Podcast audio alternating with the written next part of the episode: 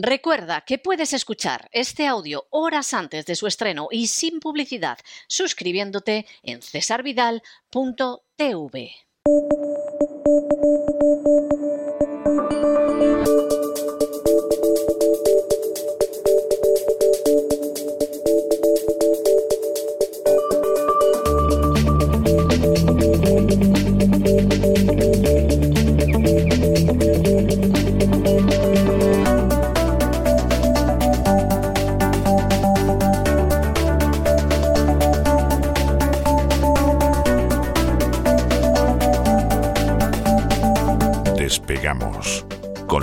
Lorenzo Ramírez. Corremos raudos y veloces hacia nuestro avión, atravesamos el umbral, nos tiramos en plancha sobre los asientos, nos abrochamos los cinturones, despegamos y nos vamos elevando por los aires hasta alcanzar nuestra altura y nuestra velocidad. Don Lorenzo, ¿qué hace usted con esas bolsas de plástico llenas de paquetes de leche? Pero tan mal está la he comprado. por amor de Dios. Buenas noches. Buenas noches, me compré una vaca directamente. Oiga, pues me parece muy buena idea. ¿eh? Claro, claro, me compré una vaca y estoy aquí ordeñando, lo que pasa es que no doy abasto, porque es que ya, fíjese, ahora estoy preparando un pedido para el del tercero C, que, me, que se lo tengo que entregar prácticamente después de comer, y luego, bueno, pues eh, hay una guardería también que me quiere hacer un pedido a largo plazo, eh, así que ya ve usted, Pues, pluriempleado. No, al final, al final usted va a salir adelante económicamente con la leche. O sea, es. No, la vida tiene estos vericuetos, ¿no? No dice, me va a ganar la, la vida con los medios. Pues no, señor, vendiendo leche. Fíjese, el caso, el caso de la leche, eh, bueno, para que no lo sepa, no hay leche en los supermercados españoles. Esta mañana mismo he ido eh, a uno de las grandes superficies y bueno, pues en algún establecimiento pequeño, en alguno de estos que regentan eh, los chinos y tal, pues sí, porque son previsores y compraron y tal. Ahora eso sí, lo están vendiendo a precio de oro, lo que tiene el asunto. Pero la gente se ha vuelto loca. Entonces eh, hay prácticamente de todo, eh, menos leche y luego determinadas marcas de arroz. Que se- supongo que las despensas estarán llenas. Insisto, que revise la gente la fecha de caducidad, a ver si al final mm, vamos a acabar eh, dándole a los pequeñetes ¿eh? leche caducada. Yo, ahora que le comentaba lo de la vaca, me he acordado de un ejemplo que siempre pongo eh, cuando hablo de las ayudas al tercer mundo y que digo siempre que son contraproducentes porque destruyen los tejidos productivos, los incipientes tejidos productivos de determinados países, ¿no? No los países que están en guerra, evidentemente, aunque de alguna manera también. Es decir, si uno tiene una vaca en un pueblecito perdido, ¿no? Pues no sé, iba a decir del sudeste asiático, podemos decir de África o de cualquier país, de cualquier país pobre que esté recibiendo ayudas. Este señor tiene su vaca, le tiene que dar de comer y luego tiene que ordeñarla y esa leche la puede, bueno, la- vende a un determinado precio, ¿no? Si nosotros le damos leche en polvo, se la regalamos a sus vecinos, ¿este hombre qué hace con la vaca? Pues finalmente lo que hace es matarla y comérsela, porque evidentemente no tiene ningún tipo de negocio posible, ¿no? Y esto es lo que ha pasado durante mucho tiempo en el tercer mundo. Pero ahora en el primer mundo, la verdad es que hace falta una vaca. Querría yo ver a, a Pedro Sánchez a- o Antonio Sánchez, que es el nuevo nombre del presidente del gobierno, ordeñando una vaca. No, no, eso, eso es algo, eso es algo imposible. O sea, primero no está nada claro que supiera dónde están las ubres de la vaca, ¿eh? porque es capaz de buscarlas en No la parte de no delante está del animal. a ver, eso, no. eso de entrada. Y luego, que hombre, vamos a ver, ordeñar una vaca no es tan difícil. No es pero fácil tampoco, ¿eh? Pero tampoco es fácil. No, o sea, no. hay que saber hacerlo, ¿eh? Hasta poner el taburete hay que saber, ¿eh? Exactamente, usted lo ha dicho. Y además, cómo lo pones y dónde pones Sí, el cubo, porque si no la vaca te hace alguna. Cubo de hojalata. Sí, Aquí la- estamos la- un la día vaca más. es muy traicionera, sí. informando, analizando una actualidad económica marcada por la geopolítica, cuando no, ¿verdad? Y sobre todo, los que constata como los ingenieros sociales nos, nos han llevado una ratonera. Estamos en ese nuevo mundo, ¿eh? o está naciendo ese nuevo orden, como decía ayer Joe Biden, aprovechando la crisis en el este de Europa, una crisis que eh, a todas luces es inducida, ¿no? Para apretar ese acelerador de la Agenda 2030. Yo creo que esto ya, ¿no? Después de eh, un mes de intervención militar y prácticamente, yo diría que desde que llegó Joe Biden, ¿verdad? A la Casa Blanca, esto está eh, más o menos claro, ¿no? Ahora está en la cumbre esta de la OTAN, donde han puesto a Antonio Antoñete Sánchez. Le estoy llamando Antonio porque es que el presidente de Italia, en una rueda de prensa el otro día, se refirió a él como Antonio, le dio las gracias Igual que se despide a un, o se le da las gracias a un camarero cuando te pone una cerveza. El señor Draghi no sabe cómo se llama el presidente del gobierno de España. Tela. ¿eh? tela. Es verdad que luego después de Pedro Sánchez intervenía en ese acto Antonio Costa y que dicen que Draghi por eso se equivocó. Pues madre mía, si se equivoca el señor Draghi, ¿no? Que es, que es un tecnócrata, ¿verdad? Es de los que en teoría sabían de qué iba la película, ¿no? Pues sí está Biden, eh, eh, última hora prácticamente, aunque eh, casi todo lo importante en el tema de la cumbre de la OTAN y de la reunión de, de Biden con la gente de Europa se va a conocer mañana, pero ya se están avanzando algunas sanciones Alemania sigue insistiendo en que no, no, va a dejar de comprar hidrocarburos rusos, evidentemente, junto con otros países del este de Europa. Pero ya se está hablando, de hecho, el Departamento de Tesoro de Estados Unidos ha filtrado a la agencia Reuters que la idea es eh, prohibir las transacciones relacionadas con el oro que involucren a Rusia. Es decir, ya no estaríamos hablando solo de intervenirlo, de bloquearle las reservas en divisas occidentales, sino directamente prohibir al mundo que comercie con Rusia y que le paguen en oro. Yo tengo la sensación en algunos momentos a lo largo de estos días de que en la Casa Blanca están perdiendo hasta el Oremus. Es decir, me da la sensación de que es la gente que ve que no les sale lo que pensaban que les tenía que salir, cada vez se enrabietan más y cada vez van más lejos y no se dan cuenta del daño que se están haciendo. Bueno, que se están haciendo ellos no, porque Biden no se debe enterar de nada. Haciendo, eh, que le, están haciendo a su propio país. Sí, sí. Eh, porque a corto plazo el daño es contra Europa, efectivamente, pero a medio y largo plazo cuidado con el dólar. Yo sigo insistiendo, que el dólar. El dólar se la está jugando. Es más, fíjense, lo que nosotros llevamos diciendo muchísimo, muchísimo tiempo, aquí ya hay gente que está empezando a escribir. ahora ya es mainstream. Aquí en España también. Ahora ya es pensamiento corriente predominante. Si se puede pues aquí ya hay gente que está diciendo, ojo, ojo, eh, Joe, no te pases, que nos puede costar la torta un pan. ¿eh? Sí, y esta es la historia. Sí, sí. hoy además eh, hay noticia en Larry Fink, el todopoderoso jefe de BlackRock, eh, bueno, básicamente la gestora de inversión que junto a Vanguard marca el camino de la economía mundial y por lo menos de la economía mundial en Occidente. También parte en Oriente, tiene inversiones en China, pero fundamentalmente en Occidente. Ha enviado una carta a inversores y accionistas, de esas que le gustan tanto a, a Larry Fink difundir a modo de hoja parroquial, a modo de manual de instrucciones, la guía del oráculo financiero, que nos muestra cuáles son los siguientes pasos a seguir. Más que nada porque, claro, si tú estás la gran mayoría, ¿no? del accionariado de las empresas mundiales, entre ellas de armamento, farmacéuticas, big tech, etcétera, etcétera, pues entonces, claro, si tú lanzas o emites o escribes una carta, pues todo el mundo está a ver lo que dices porque eres el que manda, ¿no? También está dentro de la Reserva Federal, con quien tiene un acuerdo para determinar la compra de activos, el programa de compra de activos de la propia Reserva Federal, el zorro, eh, cuidando las gallinas, o en este caso dos zorros cuidando las gallinas, uno que muerde más que otro. Lo primero que destaca de su mensaje, Fink, dice que la guerra de Ucrania marca el fin de la globalización. Así, directamente. Y esto además es lo que le sirve un poco eh, eh, al, Wall Street Journal para titular, ¿no?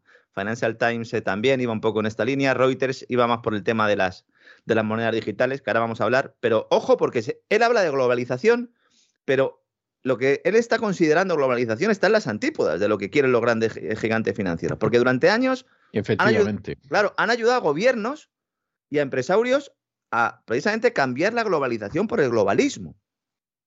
Entendido como el intento de controlar los mercados para crear un capitalismo corporativista en el cual determinados grupos de interés vivan a costa del resto. Al menos el globalismo económico, ¿no? El globalismo tiene otros elementos fundamentales. Siempre recomiendo el libro suyo, Don César, Un Mundo que Cambia, que ahí plantea ¿no? una serie. Y sobre todo, ese libro está muy bien eh, eh, leerlo ahora, porque, claro, han cambiado tantas cosas desde que se publicó, pero en esencia el libro no es que sea completamente válido, es que anticipa muchas de las cosas. No, no, ha anticipado muchísimas de las cosas en las que estamos ahora metidos hasta las cejas.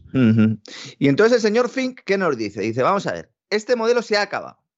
Y dice, bueno, pero este modelo es el que habéis impulsado tú y los tuyos, ¿no? Dice, sí, pero esto se ha acabado. Ahora se rompen las cadenas de suministro por la guerra de Ucrania. No, oiga, se rompen las cadenas de suministro porque ustedes han decidido partir el mundo en dos. Que esto es importante que tengamos en cuenta. El mundo no lo parte en dos Rusia interviniendo en Ucrania, más allá de lo que piense cada uno de esa intervención. El mundo lo parte en dos. La OTAN, cuando con sus socios europeos, determina partir el mundo en dos. y nos hablan del nuevo orden mundial, nuevo orden global, etcétera, etcétera, que ya llevaban con la cantinela mucho tiempo, ¿no? Larry Fink nos dice, esto va a impulsar un proceso de deslocalización masiva de empresas, una reorientación a gran escala de las cadenas de suministro que será inherentemente inflacionaria.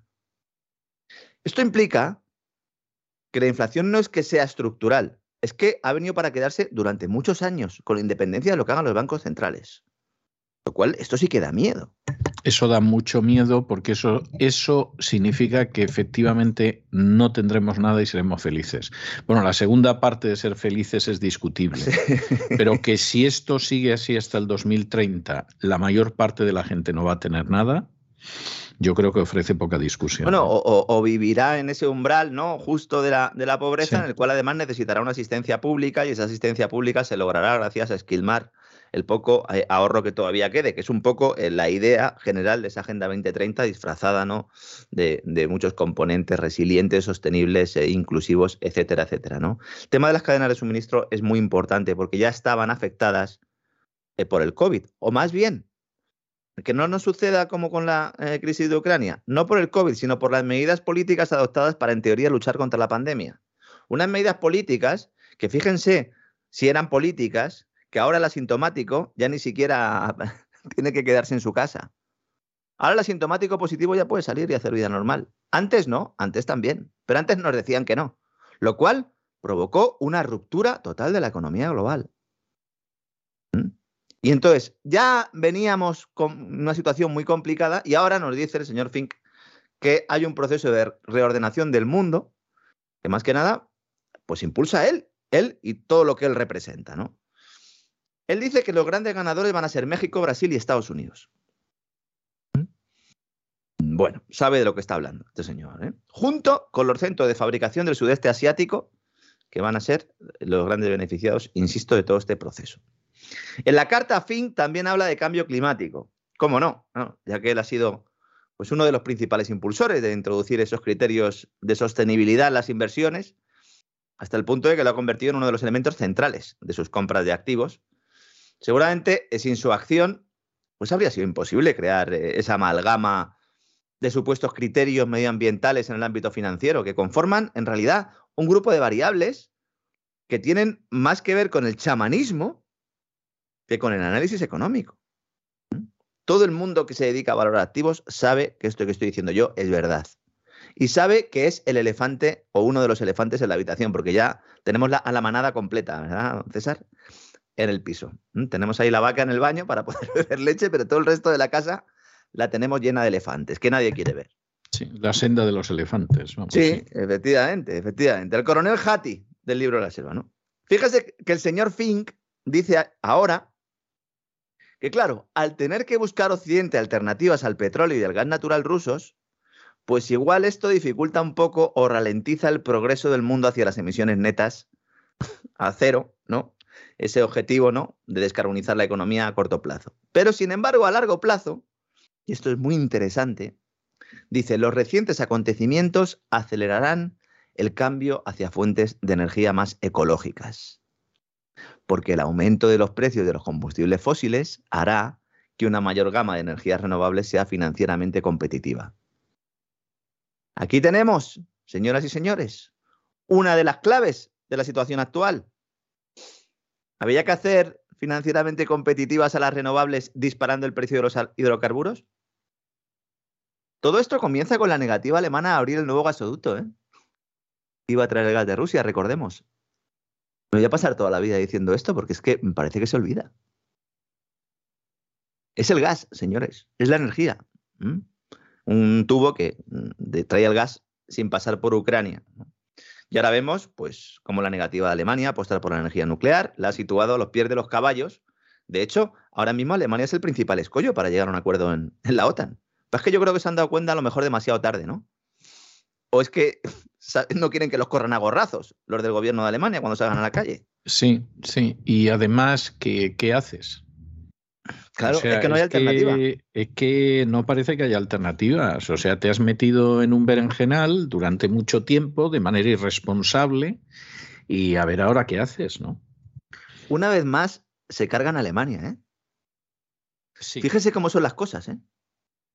Y surge Alemania, Alemania que se las prometía muy felices ¿eh? y decía, bueno, pues ya estamos liberales in der Welt, como dice el himno, o sea, estaban, estaban absolutamente convencidos de la historia, pues, pues esto es lo que se le viene a Alemania por su mala cabeza, o sea, es, un mal asunto. ¿eh? Es que podían ser eh, completamente independientes energéticamente si hubieran construido centrales nucleares, si no hubieran cerrado las que tenían lo de Fukushima, el accidente de Fukushima, generó un, caldo de cultivo entre la opinión pública en contra de la energía nuclear. Esta es la tesis oficial, pero estos caldos de cultivo no se generan solos, se promueven. ¿eh? Porque tú a la gente le dices que si tiene energía nuclear puede tener un accidente como el de Chernobyl y le asustas y le asustas. Pero si le dices, oye, mira, hay una probabilidad eh, ínfima de que pueda haber un, desastre eh, medioambiental, eh, porque ya no digo ni siquiera un desastre nuclear, sino un desastre medioambiental, y a cambio pues te garantizamos que vas a poder ser independiente energéticamente y que vas a tener los precios bajos de la electricidad. A lo mejor la gente se lo pensaba. La gente a lo mejor, pero primero no le van a dejar ni que se entere ni que se exprese, ¿no? Pero luego, por otro lado, vamos a ver, el razonamiento de Alemania es, obvio que se ha resquebrajado totalmente, por no decir que se ha quebrado. Pero en su momento no era tan absurdo, en el sentido de decir, bueno, si nos llega el gas, nos llega el petróleo de Rusia, pues nosotros están contentos. ¿eh? Y, y, esto aparentemente funcionaba. Cuando apareció Donald Trump y dijo, pero ¿por qué les compran ustedes gas a los rusos y todo lo demás? nadie, nadie absolutamente se le encendió la lucecita de alarma. Se rieron, de hecho, se rieron todo de lo contrario, era muy gracioso, porque todo lo que decía Donald Trump era muy gracioso. Hombre, a veces decía cosas graciosas, pero, pero vamos, eh, sabía por dónde iba en muchas cosas más de lo que se pueda pensar la gente. Pero claro, la idea es que no, aquí vamos a seguir. Bueno, pues bonitos, como no habéis estado atentos a lo que estaba sucediendo en el, pato en el patio del colegio, os van a freír a zapatazos ahora. Sí, sí, y ahora además a construir plantas regasificadoras para comprar el gas a los norteamericanos, a los estadounidenses, un gas natural licuado que debe ser tratado. Esa infraestructura no existe en Alemania, es que no ha habido ninguna alternativa. Y además las energías renovables, que también pues, se ha sacado tanto pecho en, Alemania sobre las energías renovables, hacía ya mucho tiempo que las empresas sabían que Alemania ya no tenía eh, eh, mucho desarrollo ulterior. De hecho, es que Alemania eh, fundamentalmente genera electricidad quemando carbón, ¿eh? quemando carbón lo volvemos a decir. Mientras tanto, mientras Alemania eh, ha pasado en unos meses de ser la locomotora europea que iba a liderar los nuevos Estados Unidos de Europa a tener problemas para poder encender la calefacción, Francia saca pecho y renueva su posición de privilegio en la Alianza Atlantista. Otra vez Francia vuelve a salir ahí a sacar la cara, al menos en su vertiente europea, es el interlocutor. El canciller alemán, el nuevo, está noqueado, Macron va bastante sobrado es, no sé, eh, la alegría va por varios, ¿no? De hecho, ahora vemos cómo esta crisis le viene muy bien a aquellos que necesitaban que se dispararan los precios de los hidrocarburos para convencernos de que el dinero de nuestros impuestos debe ir a la mal llamada transición ecológica. Hombre, totalmente. Fíjese si son torpes. Pase lo que pase, ellos orientan la pelota en su dirección, vamos. Pero fíjese si son torpes, porque claro, ellos ya tenían el paquete preparado, el famoso Repower EU, ¿no? Entonces, espérate un poco, espérate un par de meses a que la situación ¿no?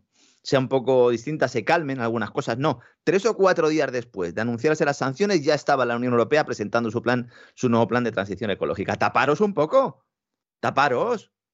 Es que se os ve el plumero tanto, tanto. También es verdad que esta gente, eh, más allá de que eh, pues tengan más o menos capacidad ¿no? para poder hacer su trabajo, algunos la tienen, otros no tanto, viven en otro mundo. Viven en un mundo en el cual, pues, eh, a ellos les, no, llevan dinero encima, no pagan las cosas, tienen relaciones solo con, con, gente de su estatus, y al final viven completamente fuera de la realidad y no se dan cuenta de que la granja, eh, aunque sea una granja, pues seguimos siendo seres humanos, ¿no? Aunque yo les gustaría que no lo fuéramos y que solo nos limitáramos, ¿no? A ladrar, ¿no? O a, o a balar, ¿no? Esto quiere decir, todo esto que, acaba, que acabo de explicar, eh, o que he analizado un poco, ¿no? Esa carta de Larry Fink, que BlackRock vaya a sacar su dinero de las empresas petroleras y gasistas. Pues no, señor. De hecho, va a meter más dinero ahí. Pero no para sacar tajada, no, por nuestro bien. Por nuestro bien. Porque cito textualmente. Así se garantizarán precios asequibles de la energía durante la transición hacia un mundo 100% renovable. Muchas gracias, Larry. Muchas gracias ¿eh? Por tu magnanimidad. Te lo agradecemos, te lo agradecemos, Larry. De verdad, es que no nos merecemos lo que hace por nosotros.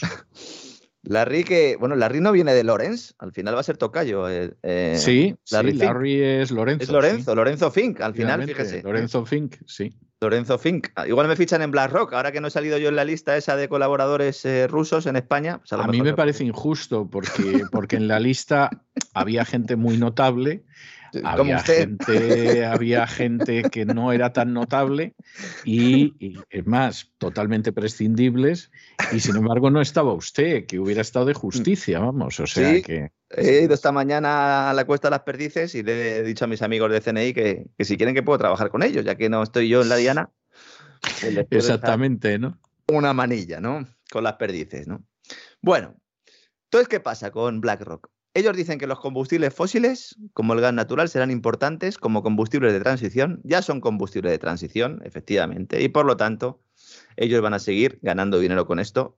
Y utiliza una frase que a mí me parece eh, tremenda. ¿no? Dice que BlackRock mantiene su compromiso de ayudar a sus clientes a navegar por la transición energética, lo cual incluye seguir trabajando con empresas de hidrocarburos. Muchas gracias, Larry. Muchas gracias. Y en el ámbito monetario, Fink también nos da algunas claves de dónde se dirige la guerra de divisas, defendiendo, cómo no, el lanzamiento de las nuevas monedas digitales de banca central, sobre todo el euro y el dólar digital, usando el viejo y falaz argumento de que se implantarán para mejorar la liquidación de las transacciones internacionales, reduciendo el riesgo de blanqueo de dinero y corrupción. Muy bien, señor, eh, señor Larry Fink. Vamos a ver, las mayores lavadoras de, de dinero y fuentes de corrupción son los bancos. Los bancos con los que trabaja usted, señor Fink. Los bancos en los que invierte usted, señor Fink. Pero no es que no, eso no lo dice Lorenzo Ramírez, eso lo dice el Departamento del Tesoro de Estados Unidos, con quien usted trabaja, señor Fink. ¿Eh? Solo hace falta ver, ¿no? El, aquel escándalo famoso de los papeles del FinCEN, de los FinCEN Files, eh, que pues así lo, lo atestiguaban. Y eso que ahí solo se quedan en la parte superior ¿no? de toda esa cloaca y ciénaga que es el sistema financiero y la financiación del terrorismo, del narcotráfico, de la trata de blancas, y etcétera, etcétera, etcétera. Falso, señor Fink. Lo que ustedes quieren es que la Reserva Federal le siga suministrando liquidez por debajo de la mesa, dándole un botoncito, mientras los ahorradores sufren tipos de interés negativos en sus cuentas corrientes cuando venga la próxima depresión. Pues claro, si tienes una, una depresión con inflación, ¿qué haces? Es que eso es lo. Ese es el mayor miedo ahora mismo, ¿no? Si tienes una depresión con inflación, puedes intentar forzar ese reseteo monetario, que es lo que quieren hacer, ¿no? Y establecer un modelo de control social basado en el fin del efectivo. Sirva como ejemplo las tarjetas de crédito que ligan la entrega de dinero a tener una baja huella ecológica. Eh, pues una cuestión que en los últimos dos o tres días pues está teniendo bastante difusión en las redes sociales porque hay una compañía sueca que está un poco en esta línea, pero es que aquí lo avanzamos, es que Mastercard ya está en ello, es que BBVA también está trabajando en ello. Se trata de que, eh, pues si tú contaminas mucho, si tu actividad considera el burócrata de turno que está contaminando mucho, contaminar desde el punto de vista de emitir CO2, ¿eh? no estamos hablando de emitir gas metano ni nada de esto, simplemente respirando, usted respira demasiado. ¿eh? O usted come demasiada carne. Entonces, como ha comido usted carne, ya no le voy a dejar sacar dinero o no le voy a dejar utilizar la tarjeta porque ese efectivo habría desaparecido. ¿eh? Cuidado. Este imagínese usted, no solo usted respira demasiado, no, no. Ventosea usted mucho. Sí. ¿Eh? Porque esto, según atribuyen a las vacas, tiene un efecto sobre el calentamiento global espantoso. ¿Eh? Sí, sí. Se podría incluso racionar el consumo de legumbres para Exactamente. o sea, ya, que estamos en esta situación absolutamente espantosa, pues es que a ver qué va a pasar aquí, ¿no? Con los gusanos, comiendo gusanos, no, el tema de las flatulencias, no sé cómo va. Eso habría que investigarlo. Habría que investigarlo porque a lo mejor también es una fuente eso de, de, de gases, ¿no? Que son más que provocar el efecto invernadero, hacen otra cosa, ¿no? Estos son los pilares económicos del nuevo orden que nos van a imponer, diciéndonos que así luchamos contra la alianza de China y Rusia. Nos van a decir también que la culpa es nuestra. Hombre, no te porque consumimos mal, porque consumimos mal. utilizamos demasiado el coche, tenemos coches diésel, muy mal por haber tenido el diésel. Es que nos dijeron ustedes que el diésel era el que había que comprar. Bueno, pero ya no, porque ya las cosas han cambiado, el mundo ha cambiado, hay un nuevo orden, está China y Rusia y tal, y por eso usted pues tiene que deshacerse de su coche de diésel, ah, muy bien, y tiene que ir andando a trabajar, muy bien, y tiene que comer gusanos, porque es que usted está consumiendo mal. ¿Y qué es eso de comprarse una casa tan grande? No, se compra usted una casa más pequeñita. ¿eh? Ya, bueno, pero es que sigue valiendo igual que la grande. Bueno, pues usted lo paga y tal, y si no, pues yo le dejo dinero con mi nueva divisa digital. Vamos ahí, vamos a ese mundo. ¿En cuánto? No, ellos quieren hacerlo 2030, no sé cuánto van a tardar, pero vamos ahí. Y mientras sigamos eh, pues, eh, a la luna de Valencia, pues ellos seguirán avanzando. Seguirán avanzando. Más allá de que salgamos a la calle a protestar. Aquí en España, sabe usted, don César, que el tema se enquista con la huelga o el parón de transportes, que ese sí que está rompiendo cadenas de suministro, porque claro, si el transportista no lleva un determinado bien a un sitio, el almacenaje es limitado, hay que parar de producir determinados bienes y las cadenas de suministro, las cadenas, eh, las supply chains, las, cadenas eh, de suministro, las globales y también las nacionales, es muy fácil romperlas, pero luego volver a construirlas es muy complicado porque eso funciona eh, de una manera pues como una especie de engranaje y si tú te cargas alguna pieza pues luego es difícil ¿no? que vuelva a funcionar todo otra vez. Parece que nuestros políticos se olvidan de eso, ¿no? Eh, nuestros políticos, ¿la sociedad debería saberlo? Pues debería saberlo, pero bueno, para eso estamos algunos, ¿no? Para, para informar. Mientras BlackRock da la puntilla a la globalización y saca tajada por ambos lados, porque no olvidemos que, insisto, BlackRock mete dinero en China, ¿eh? Eh, al final ambos bandos eh, de todas las guerras, como dijimos en el programa de César Vidal.tv dedicado a la familia Rothschild. Esto es lo que tienen ¿no? estos grandes financieros. ¿no? Y mientras, como digo, Larry Fink da la puntilla a la globalización y anuncia que la inflación ha llegado para quedarse, el mercado empieza ya a asumir que en algún momento tendrá que dar un puñetazo encima de la mesa la Reserva Federal, sea antes o después de las elecciones de midterm en Estados Unidos, lo cual pues está provocando una huida de los bonos que ya no sirven ni siquiera como activo refugio en tiempos de guerra. Algo que en la historia siempre sucedía, ¿verdad, don César? El bono siempre ha sido. De hecho, se ha utilizado para financiar guerras, ¿no? Tradicionalmente, ¿no? Había campañas por parte de los tesoros de los países, ¿no? Diciendo compra, compra deuda, compra bonos. Esas famosas campañas, sobre todo la Segunda Guerra Mundial, ¿verdad? Para que la gente comprara bonos para financiar la guerra. Ahora no son eh, ni siquiera considerados activos refugio, más allá de que el de Estados Unidos sea un poco especial, pero aún así también se están vendiendo bonos de Estados Unidos. Es lo que tiene la destrucción del sistema monetario, el que nos ha traído el sistema fiat, ¿no? en estos momentos, los mercados mundiales de renta fija están sufriendo su mayor desplome de los últimos 30 años. El índice agregado de Bloomberg, que es un indicador bastante bueno, porque incluye deuda pública y corporativa, ha caído más de un 11% desde enero de 2021. Hay que decir que en la crisis financiera de 2008 cayó un 10,8%. Es decir, ya ha caído más este indicador que en la crisis financiera de 2008, Lehman Brothers, crisis subprime, etcétera, etcétera. Es el mayor retroceso en la historia del índice, que se remonta a 1990. ¿Mm?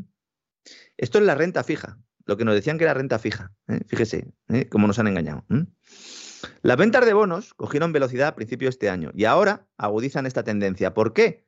Pues porque la inflación descontrolada solo podrá contenerse con una agresiva subida de tipos de interés y a lo mejor ni siquiera así. Y eso implica que se reduzca el precio de los bonos. Durante los últimos 20 años, prácticamente desde el atentado de las Torres Gemelas de Nueva York, que tapó la crisis de las .com con gasto público global, hemos vivido en un mundo en el que en cuanto el crecimiento económico empezaba a debilitarse, los bancos centrales le daban a la maquinita. Creaban dinero, relajaban política monetaria, depreciaban monedas. Algo que en Estados Unidos no se notaba tanto por ser el dólar divisa de reserva. Por eso es tan importante lo que está sucediendo hoy en día con la guerra de divisas, con los movimientos de Estados Unidos y con la, defensa económica eh, rusa. Estados Unidos exportaba inflación e importaba productos. Y esto hizo mantener de alguna manera la afición de que los precios estaban contenidos y que de hecho el riesgo era la deflación, un argumento que también fue exportado al resto del mundo. Sin embargo, ahora, con inflaciones terroríficas propias de finales de los años 70 y principios de los 80, el siglo pasado, los bancos centrales subirán tipos provocando una recesión. Esto es lo que nos está indicando el mercado de bonos. Alguno pensará, a mí esto no me afecta porque yo no tengo bonos ni tengo nada de esto y ya está. Pues no, señor. En primer lugar, los gobiernos, especialmente el español, el italiano también, francés, tal, pero el español, han usado los costes de financiación bajos cuando, cuando emitían deuda, cuando vendían bonos, para financiar sistemas de protección pública que son insostenibles en un contexto de normalización monetaria. Es decir, si hay una venta masiva de bonos y hay subida de tipo de interés, esto implica que a los inversores, cuando tú le quieres vender deuda, cuando le quieres vender un bono, le tienes que pagar un interés muchísimo más alto del que le estás pagando ahora. Y esos son costes para el presupuesto. Ahora mismo, con el dinero más barato de la historia, España está pagando solo en intereses 30.000 millones de euros al año. Así que imagínese, imagínese que se triplicara el interés. Pues ya nos vamos a casi 90.000 millones, ¿no? De euros. ¿Se puede triplicar? Evidentemente que se puede triplicar. Porque, insisto, estamos pagando un interés irrisorio porque tenemos el respaldo del Banco Central Europeo. Eso por un lado, ¿no? Claro, imagínense, sanidad, educación, ahora que se está pidiendo tanto, ¿no? Que se subvencione el combustible, bueno, mm, o que se bajen los impuestos al combustible, pues habría que tener todo esto en cuenta, ¿no? Porque a lo mejor ahora, pues nos ponen la zanahoria y nos dicen, ah, pues sí, venga, vamos a bajar los impuestos, que parece que no lo van a hacer, pero bueno, podrían hacerlo en el futuro o en las próximas semanas y vamos a subvencionar una parte del, del coste del combustible, ¿no? Ya, y dentro de dos años, dentro de dos años, ¿qué vamos a hacer? Ah, bueno, es que ya se habrán producido las elecciones en España. ¿Hay margen para hacer estas concesiones? Hombre, si uno coge las cuentas públicas y dice, a ver, ¿cuánto se ingresa al año, cuánto ingresa el Estado al año por consumo de, combustibles? Carburantes, solo vamos a poner. Dice, pues más o menos por el impuesto directo de los carburantes, más o menos unos 13.000 millones, más el IVA, unos 20.000 millones de euros. Dice, bueno, pues entonces hay margen. Como estos sinvergüenzas le han ofrecido 500 millones a los transportistas. El problema es que ni los 500 millones y mucho menos los 20.000 millones están ahí. Es que gastamos más de lo que ingresamos, de forma recurrente desde 2007. Entonces, claro, ese dinero es que no está ahí, es que ya se ha gastado en otra cosa. Sí, no le quepa duda. De hecho, es que estamos pidiendo al mercado, tenemos que emitir deuda para seguir financiando todo eso. Los 500 millones estos famosos que se podrían dar a los, a los transportistas, habría que emitir deuda para, para conseguirlos. O bien reorganizar el gasto, que eso es lo que haría un gobierno medianamente prudente, pero este no lo es. Si nos cogemos el efecto fiscal que tiene la subida del precio de los combustibles en lo que va de año, más o menos el gobierno tendría un margen extra de unos 2.000 millones de euros, que eso sí los podría poner a disposición pero no lo va a hacer, porque, insisto, eh, ahora mismo están más asustados, don César, que incluso los propios transportistas, ¿no? Porque los transportistas ya sabían que estaban en una situación mala, la industria ya sabía que estaba en una situación mala, pero estos pensaban que iban a tener unos meses de tranquilidad, ¿no? Y cuando digo esto me refiero a los del Palacio de la Moncloa, ¿no? Claro, la gente dirá, bueno, pues bien, sí, nos afecta, ¿no? ¿En qué más nos afecta el tema este de la huida de los bonos, ¿no? Vamos a ver, los inversores más conservadores tienen el dinero en depósitos, antes en depósito a plazo fijo, ahora no hay, fundamentalmente en fondos de renta fija, que les han colocado los bancos. Pero los bancos eh, iban al banco y decían, oye, este dinero que tienes ahí, que no estás haciendo nada con él, ¿no ves que con la inflación y tal, esto te está perdiendo? Mira, hay un fondo que tengo yo que es muy bueno, que es, un fondo de renta fija, es decir, esto no, no tiene riesgo ninguno, es estupendo porque además invierte en deuda pública y tal, y corporativa, y está. Mira, es estupendo. Mira, te lo voy a, te lo voy a poner porque ya verás qué bien te va esto. Vamos a ver. Los 12 mayores fondos españoles con perfil de bajo riesgo, que suman un patrimonio de unos 43.000 millones de euros, están todos en pérdidas en los tres últimos meses. Todos. De estos 12 fondos, 5 son de CaixaBank, 4 del Santander. Uno de BBVA, otro del Sabadell y otro de Ibercaja.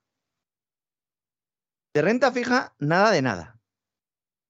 Es que incluso los fondos que invierten en renta fija a muy corto plazo, los fondos monetarios, esos tienen mayor capacidad, ¿no? Para poder obtener cierta rentabilidad, están en pérdidas. Están en pérdidas. Puesto que el Banco Central Europeo sigue manteniendo en negativo la facilidad de depósito, que cuidado, que ha dicho el Banco Central Europeo esta mañana que a partir de julio también empieza a retirar la barra libre de liquidez a la banca. Yo estoy convencido, don César, de que vamos a ver una crisis financiera, no porque lo diga yo, sino porque es los que saben de esto es lo que están escribiendo en informes eh, privados. A mí me ha llegado, dedicamos un programa a ello la, semana pasada, creo, a comentarlo. Vamos a una, crisis financiera porque es evidente, ¿no? Que los impagos al final se yo, Yo sinceramente tengo la sensación mm, de que no veo otra cosa en el horizonte. ¿eh? Me pasa igual que el otro día con don Roberto Centeno, que comentó que él no veía un panorama en el que España no fuera la suspensión de pagos. Y le tuve que decir, pues a mí me gustaría verlo, pero tampoco lo veo. Es que el tema de la suspensión de pagos es recurrente también. Claro, todo depende de qué se considere una suspensión de pagos, ¿no? pero que España no tiene capacidad para hacer frente al coste de los servicios públicos sin ayuda exterior, esa situación es, la actual ahora mismo. Es decir, nosotros necesitamos emitir deuda para pagar los servicios públicos. ¿Eso es la mayor irresponsabilidad del mundo? Pues sí, estamos en la mayor responsabilidad del mundo, porque en una situación en la que hubiera eh, una depresión, una recesión, es decir, que hubiera problemas, ingresos fiscales, que hubiera problemas eh, económicos que hicieran que, oiga, pues eh, la caja pública está vacía y entonces hay que acudir a, los mercados de deuda, pues tendría cierto sentido. Pero es que España viene mm, de una senda de años de crecimiento en los cuales se ha desaprovechado absolutamente todas las posibilidades y, todo. no se ha hecho nada para estabilizar las cuentas públicas. Y en eso no tiene solo la culpa Sánchez fundamentalmente tiene la culpa Mariano Rajoy, que estuvo más tiempo y que además tuvo más ocasiones para poder hacer esto. Es que, claro, tenía que darle dinero a Cataluña, tenía que pagar sus cositas. Tenía que pagar el golpe de Cataluña. Sí. Es, terrible, pero es así. O sea, tenía que pagar el golpe de Cataluña. Sí, sí. Que es que se dice pronto, ¿eh? Sí, sí. Entonces, tras muchos años de tipo cero en renta fija, pues la inflación se acaba disparando por diferentes motivos, no vamos a entrar hoy aquí otra vez, y los bancos centrales ven incrementarse la presión para que normalicen políticas monetarias. Y esto hace que se devalúen los bonos porque los inversores exigen mayores retornos para comprarlos. Es como, bueno, como si dijéramos que alguien pierde el trabajo, ¿no? Y entonces va al banco y le dice, oye, mira, he perdido el trabajo y necesito una línea de liquidez porque mira, voy a tener trabajo dentro de tres meses, estupendo, dice, muy bien, yo te lo dejo, pero te voy a cobrar tres, cuatro, cinco veces el interés. Dice, bueno, ¿yo de dónde saco ese dinero? Pues en esa situación está básicamente España, ¿no? Claro, tradicionalmente los bonos soberanos, sobre todo los de países sólidos tipo Estados Unidos, Alemania, Japón, pues habían sido un buen refugio en momentos de turbulencias, pero ahora no, porque tras años de tipos cero se han cargado al mercado.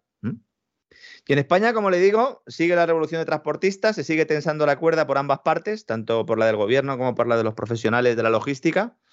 Resulta que la solución que tiene preparada Nadia Calviño, agárrese. Y es que, de verdad. A ver, dígame, dígame que me temo lo peor. Dar más créditos avalados por los contribuyentes a través del ICO. Es decir, la solución es dar créditos del ICO. Una solución que además de no ser original, implica pues meter aún más la morosidad debajo de la alfombra. Me he puesto a leer, digo, esto no puede ser. ¿Por qué harán esto? Y he descubierto la trampa, don César. En realidad no quiere el gobierno tanto entregar dinero a las empresas que ahora lo están pasando mal por los costes energéticos, que son prácticamente todas, sino que los que no iban a devolver el dinero de la pandemia, los préstamos ICO de la pandemia, puedan refinanciarlos. Y de esa manera no se sepa que hay en impagos pues, puede estar decenas de miles de millones de euros. Un truco más. Un truco más. Totalmente. Y de, esa manera, ¿qué consigues? Pues consigues que no aparezca en el balance bancario el crédito impagado y en el del Estado tampoco. En esto está trabajando ahora mismo Calviño con el Banco de España. En trucar aún más en ingeniería financiera. Bueno, más que en ingeniería financiera, en el birlibirloque, que es una cosa menos seria. O sea que. Bueno, como decía el entrenador de fútbol, Javier Clemente, ¿no? Patada hacia adelante y a correr. Exactamente. No va a haber rebajas fiscales como prometió Sánchez hace una semana, porque Calviño dice que si baja impuestos aumentará la inflación. Es que hay que tener la cara dura, ¿eh? Dice, no, es que no podemos bajar impuestos porque entonces, claro, eh, se, se, incita a la demanda a que crezca y todo el mundo se va a dedicar a comprar cosas y entonces sube, suben los precios. Pero ¿cómo pueden tener ustedes tanta cara, señores del gobierno, de verdad? De verdad. Supongo que llega un momento en el que de mentir tanto ya, pues uno mm, se acostumbra, ¿verdad? Y incluso, a lo mejor ellos ni siquiera son conscientes, ¿no? Algunos de ellos, ¿no? Son mm, de alguna manera psicópatas, ¿no? Ya solo falta que nos digan que el gobierno no aprueba planes de ayudas directas a empresas porque no les deja Bruselas, lo cual sería otra mentira más, porque precisamente en las últimas horas la Comisión Europea ha establecido un marco especial para poder dar ayudas de Estado a las compañías del sector agrícola, del sector pesquero y del sector transporte. Pero esto no lo dice el gobierno. ¿Por qué? Porque entonces habría que darles las ayudas. ¿Y de dónde sacamos el dinero? Si España no lo tiene. Para eso hay que tener dinero en la caja, que es lo que hizo Alemania, ¿verdad? Cuando empezó la crisis del COVID, que fue meter dinero en sus empresas. Sí. Sí, pero hay que tenerlo. Claro. Hay que tenerlo. Aquí, aquí lo único que se les ocurre es que a lo mejor, pues, eh, yo qué sé, lo sacamos esto de, de que exprimimos más a los contribuyentes, ¿no? Usted me dirá cómo.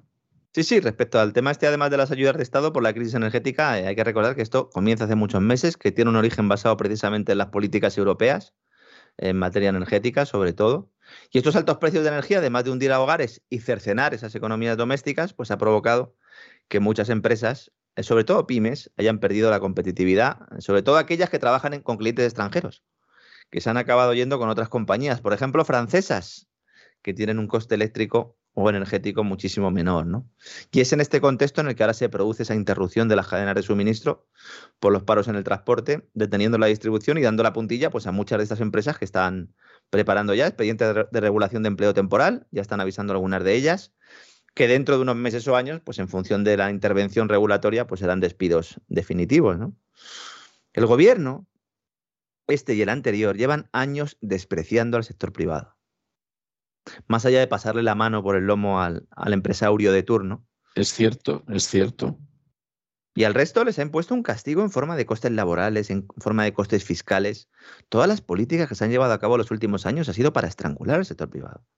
Totalmente, pero totalmente. Eso no tiene discusión alguna. ¿eh? Y ahora, claro, están moribundas y esperan el tiro de gracia. ¿Mm? Esto es una tendencia que no es exclusiva de España. Pero que aquí pues eh, tiene una mayor incidencia, ¿no? En toda Europa y en menor medida, pues es lo que le espera a Estados Unidos si abraza el credo globalista durante muchos años más, ¿no? Hay personas que piensan que además esta crisis energética está creada eh, porque en realidad no hay suficientes hidrocarburos para todos y que las élites han diseñado un plan para realizar una voladura del sistema.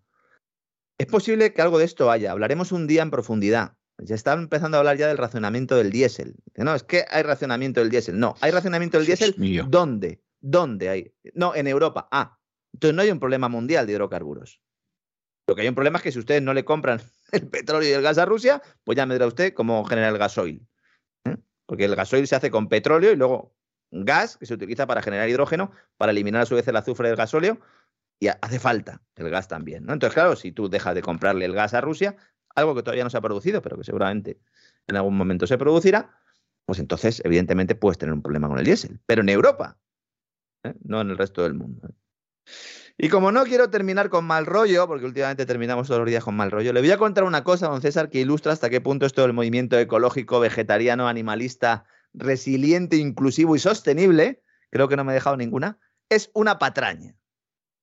El ministerio de Yolanda Díaz, la mujer que aspira a liderar la izquierda con los sindicatos y que comparte partido con un ministro de Consumo. Porque hace cosas chulísimas que usted no se ha enterado. Esa, esa, la de las cosas chulísimas. Resulta que se ha gastado, bueno, ella no, lo hemos pagado nosotros, más de 800.000 euros para la, cafetería del Ministerio de Trabajo. Pues sí, señor, porque eh. tienen que tomarse un cafelito. Claro. No sé quién, porque los funcionarios no van ninguno a trabajar. si todos están, todos están a través de Zoom o Skype, alguien irá a tomarse un cafelito. Claro, es lo que digo yo. mal pensado, Lorenzo. Pero ¿sabe usted lo que han comprado? Han comprado, prepárese, ¿eh? 300 kilos de chorizo. 200 kilos de carne picada, 300 de vacuno magro, 40 kilos de manitas de cerdo, 40 kilos de morro de cerdo, 450 de cinta de lomo, 250 kilos de salchichas, 200 de rabo de toro, 250 de bacon y 850 de filetes de primera calidad, oiga. Es que no me lo puedo creer, de verdad. O sea, me lo dice usted y me da risa, pero sería para que me pusiera a llorar aquí a lágrima viva. O sea, es que, pero ¿qué me está contando usted, por amor de Dios? Es una, licitación, además. O sea, se dice, no, no, ¿eh? que yo quiero 200 de rabo de toro. ¿eh? No me pongas 195, yo quiero 200 de rabo de toro. ¿eh? Claro, Además, rabo de toro, pero, pero bueno, ¿cómo comen ahí en, ah, ese ministerio? Eh, con una tapita de rabo de toro así a media mañana entra muy bien, ¿no, César? Con un vinito. Y, comerlo, ¿quién, pillara? Vamos, eso. Me comí yo uno en Triana. Me comí yo uno en Triana hace unas cuantas semanas que no se lo salta un gitano. Esto tampoco se puede decir, ¿no? Si quiere usted revolverme los jugos gástricos, le adelanto que ya lo ha conseguido, ¿eh? misión cumplida. O sea, ya, ya se lo digo, o sea, esto ha sido un tsunami de jugos gástricos el que he sufrido yo cuando ha contado usted lo del rabo de toro en Triana. O sea, a mí el rabo de toro me encanta, ya se puede usted imaginar aquí al sur de la Florida hay las posibilidades que hay. Vamos, Le invito cuando, cuando, cuando pueda venir por aquí eh, pues entonces esas invitaciones son fáciles de hacer, o sea, es imposible, o sea, que... Pero bueno, yo, yo le invitará usted a un Angus allí en la Florida, ¿verdad? ¿Eh? Me invitará... No la menor duda, muchísimo más fácil, vamos. Délo por hecho, vamos, dese por invitado. Qué tremendo, qué tremendo como es esto, ¿eh? Por cierto, que el gasto en carne es el doble que el que se hace en pescado en el ministerio, ¿no? Consejos vendo que para mí no tengo, señores. Sí, sí. ¿eh? Pues ahí lo que tendrían que tener es acelgas, brócoli, guisantes, o sea, cosas de ese tipo. Sí, sobre todo porque el partido de esta señora dice que un chuletón contamina más que un coche y que hay que ir andando a trabajar. Pues a ellos les importa un bledo, vamos. O sea, es obvio que les trae sin cuidado. Bueno, todo esto se regará con 4.800 latas de cerveza, 6.000 botellas de vino 260 barriles de 30 litros de la misma bebida espumosa, don César. ¿eh? Todo ello regado con, bollerías industriales de todo tipo. Eso parece las bodas de Camacho, vamos, o sea, qué, vergüenza. Y 15.000 porras, don César, para mojar el chocolate ahí. ¿Mm? Ay, Dios mío. En fin, en fin, no, no, esto, esto cuando me pilla a mí casi en ayunas es, es, un acto de crueldad. No le voy a decir lo que he desayunado porque entonces el que rompe a llorar es usted. Pero, pero vamos, esto, esto es una. Teniendo en cuenta cómo están los supermercados, ¿habrá alguno que nos esté escuchando que se va a ir directamente a comer allí a la cafetería del Ministerio de Trabajo? Mm. Que entre diciendo que es funcionario y además verá que los precios son insultantemente bajos, porque claro, es que al final todo esto lo pagamos nosotros, los que no podemos encontrar leche en los supermercados. Como no podía ser de otra manera, o sea, eso, eso era algo que no tiene, no tiene más vuelta de hoja, pero, pero es algo tremendo. ¿eh? Voy a ir encendiendo la barbacoa. Que yo creo que la vaca, la vaca le voy a dar matarile, don César, y yo casi prefiero la carne, aunque me tome el café solo durante unas cuantas semanas. Muy bien, hace usted muy bien, en fin, me, me, parece algo tremendo. Ya le adelanto que, vamos, tengo yo ahora mismo, pero sublevaos totalmente los jugos gástricos y a ver si se me calma. Bueno, luego que viene por aquí Doña Sagrario a recomendar libros, a lo mejor se me apaciguan. Me apaciguan o le pego un mordisco a algún libro que tenga yo por aquí cerca, pero bueno.